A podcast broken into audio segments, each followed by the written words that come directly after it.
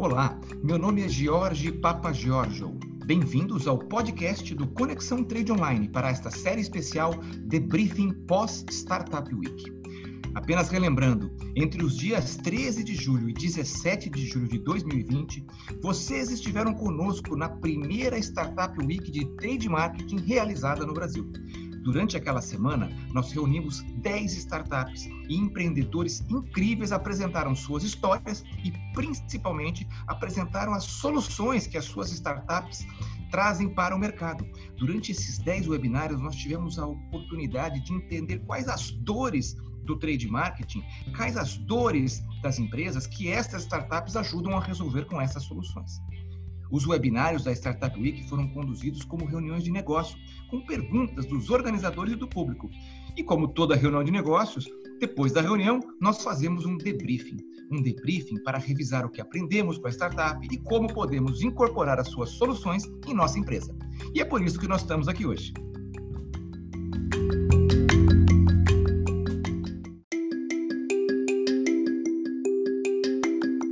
Neste episódio do nosso podcast, Vamos aprofundar os aprendizados do webinário que tivemos com Jorge Kowalski, da Lucro, uma empresa que está há alguns anos no mercado, já experimentou alguns caminhos, já pivotou e agora se consolida como uma solução para monitorar KPIs de execução em pontos de venda. E vem com uma parceria com uma startup de reconhecimento de imagem é, bem interessante. Deixe-me convidar a Dani Mota para se apresentar e participar deste debriefing com a gente. Olá pessoal, eu sou a Daniele Mota, feliz de estar aqui novamente com vocês em mais um podcast, iniciativa do Startup Week, especializada em trade marketing. E eu chamo para se juntar a nós a Tânia Miné. Vem, Tânia. Olá, estou muito feliz de estar aqui com vocês também, ao lado de colegas como Jorge e a Dani. E vamos falar então é, da Lucro, né, que foi representada pelo Jorge Kowalski ele trouxe uma visão muito interessante, né, do que ele, né, do como ele estruturou a empresa dele, como é que ele visualizou a necessidade, sobretudo do monitoramento da execução eh, nos canais, né, nos, tanto no varejo físico quanto no varejo digital. Mas ele tem uma solução muito bacana, é uma solução que além de fazer esse monitoramento, ela também traz um caráter de incentivo ao varejista, então você consegue amarrar de uma maneira muito simples uh, a questão de uma proposta de mensuração de execução dos indicadores, que também uh, tem o envolvimento dos varejistas. E eu queria entender de vocês, Dani e Jorge, como vocês viram também essa ferramenta que a, a Lucro trouxe para a gente. Tânia, eu, gost... Ixi, vou, vou, começar aqui. Só uh, eu gostei bastante da ferramenta. É, o que ela traz uh, de agilidade no ponto de venda, uh, né? Você tem aí a oportunidade de deixar com que o promotor, naquele momento, resolva um problema, muito mais do que capture informações e dados, né? Então, a foto, que é um dos recursos que a Lucro coloca e também a inteligência artificial, ela consegue trazer uma quantidade de informações numa velocidade muito maior, né? Numa assertividade também maior. Uh, ele comenta, né? Uh, 90% de assertividade, de 90 a 95%, em que a inteligência vai é, conforme a quantidade de fotos né, e o passar do tempo, ela vai se tornando cada vez uh, mais acurada e permite, sobretudo, que acho que é o mais relevante, que o promotor que está ali na loja, que esteja ali na loja, execute né, e faça diferença no ponto de venda.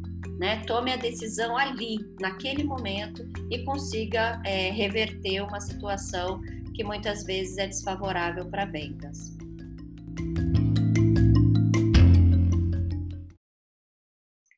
Jorge, você. Legal, legal. Então, eu como... Eu não, eu não vou negar o meu histórico de engenheiro, né? Então, eu dei uma estruturada em tudo que a gente aprendeu lá com um webinário do Kowalski, da Lucro. É, o que eu entendi é que a plataforma Lucro, que é a plataforma que o Kowalski está apresentando ao mercado, ela tem três grandes ferramentas.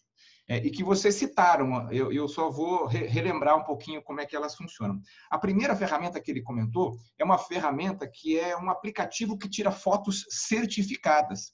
Isso é muito importante, porque a foto que é tirada, ela é certificada do local que ela está, da hora que ela foi tirada, e é uma, uma ferramenta, inclusive, que ele até comentou no webinar, que a gente pode até baixar e utilizar, porque é gratuita. Mas ele usa essa ferramenta para é, entregar os benefícios da plataforma como um todo. A segunda ferramenta é a plataforma de reconhecimento de imagem das fotos tiradas. Então, independente de ser o promotor que tira foto ou de ser o próprio varejista que tira foto, uma vez que ele sobe isso no, no sistema, é, a foto é reconhecida e poucos segundos depois se recebe um retorno de KPIs que foram combinados de serem analisados. Né? Interessante é que ele tem um desdobramento. Se o, o pacote da lucro for contratado com um nível de fotos pequena, é, ele tem lá uma equipe de, de pessoas, estagiários, analistas, que, que, que fazem essa, essa análise é, manualmente, entre aspas, né? E, e, é rápido também, porque, a, a, a, pelo que a gente entendeu, é um pessoal que está treinado e, e, faz isso bastante, né? E, e, agora, se a quantidade de fotos for muito grande, ele, com, ele comentou que ele tem uma parceria com uma startup da Rússia que faz de maneira automática o reconhecimento da imagem.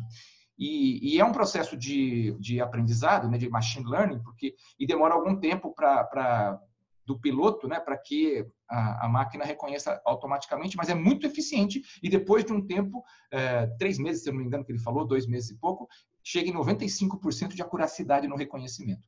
Muito interessante também. E a terceira plataforma que ele, que ele apresentou para a gente é a plataforma de incentivo e de premiação, que é o mecanismo que ele propôs para se chegar no pequeno varejo, né? Porque o promotor pode tirar foto para você nas lojas que ele visita, mas geralmente são os, é são os canais é, são de key accounts, ou são, enfim, são os pontos de venda mais relevantes. E o pequenininho, né? E aquela grande massa de, de pontos de venda é, do indireto que são atendidos é, pelo vendedor do distribuidor. Ali também é possível. E tem uma plataforma de incentivo onde o varejista é premiado é, por tirar fotos da execução que você pede para ele fazer. Isso é muito interessante porque te conecta é, com, o, com o, o dono do ponto de venda, né? Muitas vezes é o próprio dono que está fazendo isso. É, então, esse é um resumo geral que eu trago na abertura da, do nosso debriefing, para o pessoal ter uma visão ampla da, das soluções que a Lucro traz. Jorge, é, eu não sou engenheira, mas eu fiz exatamente o mesmo racional que você fez, é, e é muito legal mesmo essa junção desses três pontos. Com relação, a Dani já colocou um pouquinho a, a economia de tempo, a precisão né, da, da, da, contagem e a precisão da análise dessas fotos. Então, acho que a gente pode resumir aqui em três blocos é, é, de ganhos que a gente tem. Um primeiro deles, que a gente já falou, só reforçando, é a questão da velocidade. Né? Então, é fazer de fato as máquinas trabalharem as máquinas e a inteligência artificial trabalharem pelo, pelos seres humanos. A segunda questão é a curacidade, né? Então a gente tem uma precisão, como nós já falamos. E o terceiro ponto é a eficácia, né? Que você no fim coloca as pessoas, sejam os promotores da indústria que estão trabalhando nas lojas de atendimento direto, ou seja, o próprio varejista nas pequenas lojas, como você colocou, Jorge, que podem liberar o tempo de uma análise de gôndola que ele vai fazer em poucos segundos. A máquina, na verdade, vai fazer em poucos segundos e já vai dar um, um plano de melhoria onde ele tem que corrigir aquele problema. Isso dá uma uma, uma eficácia muito grande né, nessa ação. Então, acho que eu vejo isso como um ganho uh, para todas as pontas, né, onde você une, de um lado, uh, uh, indústria, de outro lado, varejo, na solução de um problema que, no final do dia, é comum às duas, né, porque se não tem se tem uma ruptura ou se tem um problema com a visibilidade, né? Sobretudo agora, eu acho que o Kowalski falou bastante isso, a questão da importância da execução eh, e da, da, não só da presença, como da visibilidade dos produtos, numa época onde o shopper está preocupado com outras coisas também, como é importante isso, né? A gente trabalhar eh, fazer as máquinas trabalharem para a gente. Eu acho que isso ficou para mim muito, muito gritante e, e, e, e, como é importante a gente trazer esse tipo de solução. O que, que você acha, Dani? Caixinhas, então, é, duas, duas, duas nuances que eu, que eu ressaltei. É, uma sobre uma mudança de paradigmas sobre a alocação do promotor, né, que é um recurso extremamente é, caro e valioso, né? Não só pela, pela função que ele exercita, mas é caro porque, inclusive, é um dos maiores budgets que a gente tem em trade marketing. Então, o paradigma que a gente traz aqui com essa ferramenta é não precisar ter um roteiro fixo para aquele promotor. Porque se a loja está bem executada, né, é, com os pontos extras, com sortimento, preço, a gente não precisa mandar mais o promotor para aquele mesmo lugar. Né? É um pouco do que ele fala, que é uma execução on demand. Né? Então, a, a, essa possibilidade de entender o ponto de forma geolocalizada né, e olhar através das fotos essa evolução e que grau de execução ou de perfeição essa, essa loja já está executada, permitir que esse recurso tão valioso possa ser alocado de uma outra maneira. Então acho que isso também foi super foi super interessante que ele trouxe, porque acho que é uma quebra de paradigma. E o outro aspecto que eu queria ressaltar é sobre a transparência, né? Através das, das fotografias, você começa a criar ali uh, uma possibilidade de uma comunicação direta com o varejista, né? É, e a gente fica para de colocar, não, mas foi naquele dia, foi por conta disso, foi por conta daquilo, e você também começa a dar ali a transparência de, olha, esse é o fato, né? É assim que está acontecendo. O que, que a gente vai fazer juntos para resolver?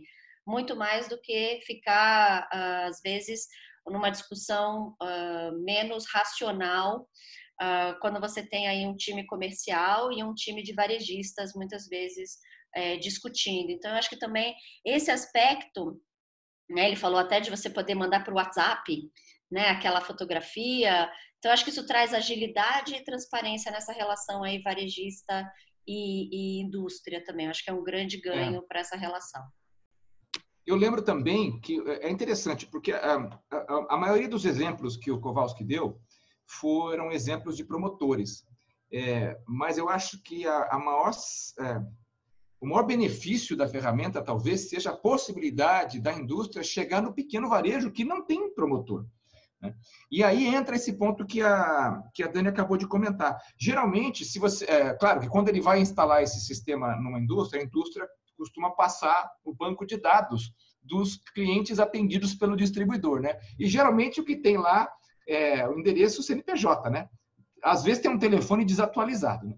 A partir do momento que o, em que o, o, o ponto de venda está no sistema e está participando dessas missões que são mandadas para tirar foto, é, você passa a ter um relacionamento com a pessoa que está ali, um relacionamento verdadeiro com o ponto de venda que antes você nem conhecia porque ele era atendido pelo distribuidor. Isso tem um ganho grande. E traz também a questão do merchandising on demand. O que é o merchandising on demand? É que é, aquele dono do ponto de venda ou aquele, aquela pessoa que está é, naquele varejo pequeno e que o distribuidor visita, ele vai receber através da plataforma uma missão, uma missão de montar um ponto extra do produto do mês ou do produto da semana. E vai tirar a foto do ponto extra. E ao tirar essa foto desse ponto extra ele vai é, receber pontos para ganhar e trocar por produtos ou enfim depende do, do mecanismo. Então você está usando o ponto de venda para fazer o merchandising para você de acordo com a necessidade da semana, sem ter que ter promotor visitando, sem depender da equipe do distribuidor que passa naquele ponto de venda eh, no, nos casos mais eh, frequentes uma vez por semana. Então eu achei que foi uma sacada muito grande para se avançar. E aí outra sacada que eu lembro que ele falou foi o seguinte: é, ele como executivo e nós também como executivos, a gente botava, colocava a maior parte das verbas aonde? No grande varejo, né? Por quê? porque era onde as coisas aconteciam, né? E acontecem. Mas o volume de vendas, muitas vezes, era desproporcional no pequeno varejo. E o dinheiro da, da, do merchandising, desculpa, o dinheiro do trade market não chegava lá, entre outros motivos, por falta de mecanismos de controle, né? E agora tem. É, agora tem uma solução para isso, uma solução é, interessante que a Lucro nos apresentou. Então, acho que esses pontos todos agregam aos benefícios que a gente já comentou sobre a plataforma Lucro. Eu gostaria também de adicionar um ponto, que foi uma das perguntas até do público que surgiu, em relação a entender certas, certas informações eh, ad hoc do ponto de venda também? Como é que você pode capturar outras informações além da fotografia que nós já mencionamos aqui, de todos os benefícios? Como que você pode trazer? Então, ele pode ter também enviar para dentro da ferramenta enviar uh, outras missões para esse varejista responder, uh, até com relação a, ao, ao, próprio shopper e tudo mais. Então, a ferramenta ela, ela tem um aspecto quantitativo eh, e de coleta de informação eh, em tempo real, eh, de planos de ação, tudo que a gente já falou, mas ela também pode ser usada para capturar outros tipos de informação. Achei bem interessante essa, essa questão que o Kowalski nos colocou. Um outro aspecto que eu gostei do nosso bate-papo com o Kowalski foi sobre os times de trade marketing, né? Quais são as características que ele enxergava nos times de trade marketing que diziam sim ou que diziam não para a ferramenta que ele apresentava, né? O quanto que as pessoas ainda precisavam se desapegar de algumas rotinas, né? Ou de entender que a inovação pode estar fora da organização, né? Que a, a, inovação muitas vezes não precisa estar dentro, né? Não precisa ser eu, uh, né? Ou os próprios funcionários. Então, como é que você também pode incorporar e trazer inovação quando você se abre para outras organizações, né? Para outras startups, como por exemplo, o que a Lucro pode fazer aí pelas pelas empresas. Então, acho que isso também foi uma outra coisa que eu gostei desse olhar. É, concordo com esse olhar do Kowalski, e acho que é algo que a gente aqui também está tentando trazer com o Startup Wiki, né? mostrar que existe aí um ecossistema que pode contribuir com a inovação das organizações. O que mais que vocês notaram nesse podcast? É, eu queria comentar o que você acabou de falar. Quando a gente perguntou para o Kowalski, Kowalski, como é que é a reação das pessoas de trade? Né? Tem pessoas de trade que não, que não que não se interessam pela sua ferramenta, e uma das respostas que ele deu, olha, é difícil, a pessoa de trade, via de regra, até por estar em trade, tem um perfil inovador, mas muitas vezes ela tem crenças de que não tem capacidade de implementar. É, e, ao, e ao não ter capacidade de implementar, ela, ela acaba não, não, não, não levando para frente. Ele, ele falou também de uma questão que é a questão de que, olha, é, tem que quebrar barreiras da área comercial, que são barreiras, é, enfim, tem que mudar o que sempre foi feito. E, às vezes, na cabeça dos gestores de vendas também tem algum tipo de é, resistência.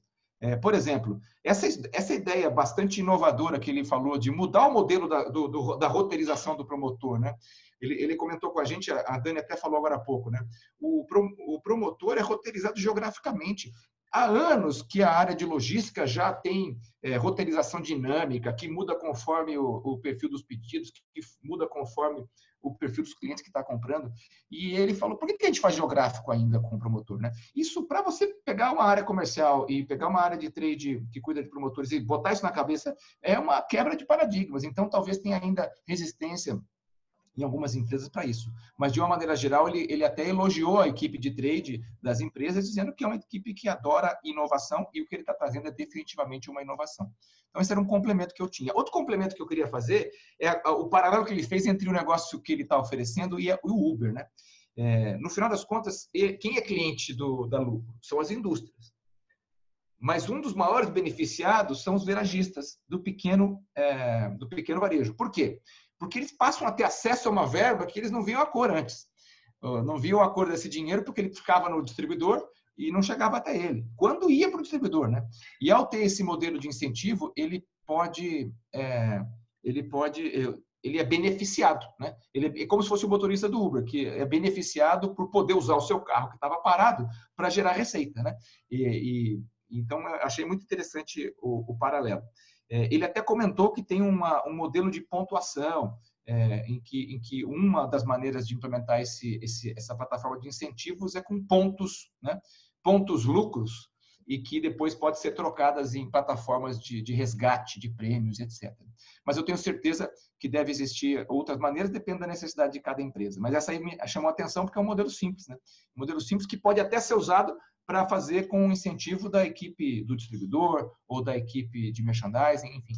Então, me pareceu uma solução com as três plataformas que ele sugere, né, as três ferramentas, a ferramenta de, de fotografias certificadas, a ferramenta de reconhecimento de imagens e transformar essas imagens em KPIs e a ferramenta de incentivo, me parece uma combinação muito interessante para muitas empresas que têm um negócio grande no pequeno varejo, dependem de distribuidores e atacadistas e acabam não tendo muito domínio sobre o que está acontecendo nesses pontos de venda importantes. Uma coisa que está implícita nessa ferramenta são os indicadores e como esses indicadores impactam na tua venda. Então você começa a entender ruptura, visibilidade, preço, outros indicadores que estão ali no ponto de venda que podem impactar a venda. Mas o ouro eh, segundo Kowalski, e nós concordamos com isso, está eh, no aumento da venda. Né? O que você pode fazer para essa venda é, poder crescer. É, então, a questão de custos, o quanto a ferramenta custa versus o quanto ela pode entregar, está é, sempre nessa, nessa questão do ROI. O que, que ela pode me trazer em termos de payback e o quanto eu vou investir. Então, o ouro está no aumento da venda, né? Está no aumento dessa questão. ele tem lá um custo específico para essas fotos, que eu não estou me lembrando agora, não sei se vocês querem me ajudar com isso, o custo dessas fotos eh, tem lá um, um, mínimo que você pode fazer. Vocês lembram disso, Dani, Jorge? O custo né, por foto era de R$ 1,50. Uh, mas bom. dependia, acho que, da quantidade de pacotes, isso podia ser mais em conta ou não, mas eu me lembro dessa referência de preço que ele nos passou. É, eu, eu, eu anotei que ele falou que pode chegar a 1,50 por foto, é, é, pode, a partir de 1,50 por foto até R$ reais. Depende de alguns fatores, como, por exemplo, se vai usar inteligência artificial ou não, né? É, e, e se vai e, e pela quantidade de, de fotos analisadas que tem algum tipo de, de economia de escala no modelo de precificação dele. Mas é uma referência interessante, né? Muitas fotos é, mais barato, usando inteligência artificial um pouco mais caro, e faz sentido, né? É, é, uma, é um modelo de precificação que faz sentido. E o que eu, o que eu acho que é fantástico, eu, desculpa, Tânia, eu ter é, vou, vou, entrar no que você falou. Muitas tá empresas olham para isso e vamos pegar o caso de promotores e olha, ah, que legal, meu promotor vai aumentar, vai aumentar a produtividade em 60%, em 70%, vai ser mais. Então eu vou cortar promotor. É, e o que o Kowalski traz com a sua experiência de, como executivo e como agora empreendedor é o caminho que mais dá resultado para a empresa não é cortar o custo do promotor, é usar o tempo que sobra para ele resolver o problema que a, o, que a foto está mostrando para ele e que ele vai receber um, pelo, pelo, pelo retorno dos KPIs, exatamente o que ele tem que fazer. Então, use essa economia do tempo do promotor para gerar mais vendas, ao invés de pensar é, em, em, cortar custos. É, isso costuma ser, na opinião dele, costuma fazer com que a ferramenta dê payback dentro do próprio é, trimestre, ou do próprio é, período de início de utilização. Porque realmente o impacto na venda, como todos nós sabemos, resolve a execução, impacto na venda é direto.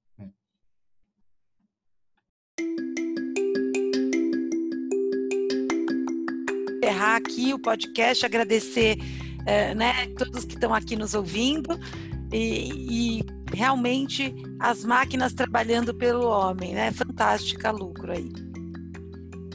Eu também adorei o nosso bate-papo, né? Foi muito bacana é, desvendar é, com os nossos olhares, né? Agregar com o nosso conhecimento aquilo que a gente ouviu do Kowalski com a Startup Lucro. Eu vejo vocês no próximo. Muito legal. Obrigado, pessoal, por estar aqui conosco. Lembrando que o nosso propósito é aprofundar o conteúdo do webinário, dos webinários da Startup Week e agregar ainda mais valor para vocês, a nossa audiência. Continue nos seguindo, que sempre teremos novidades.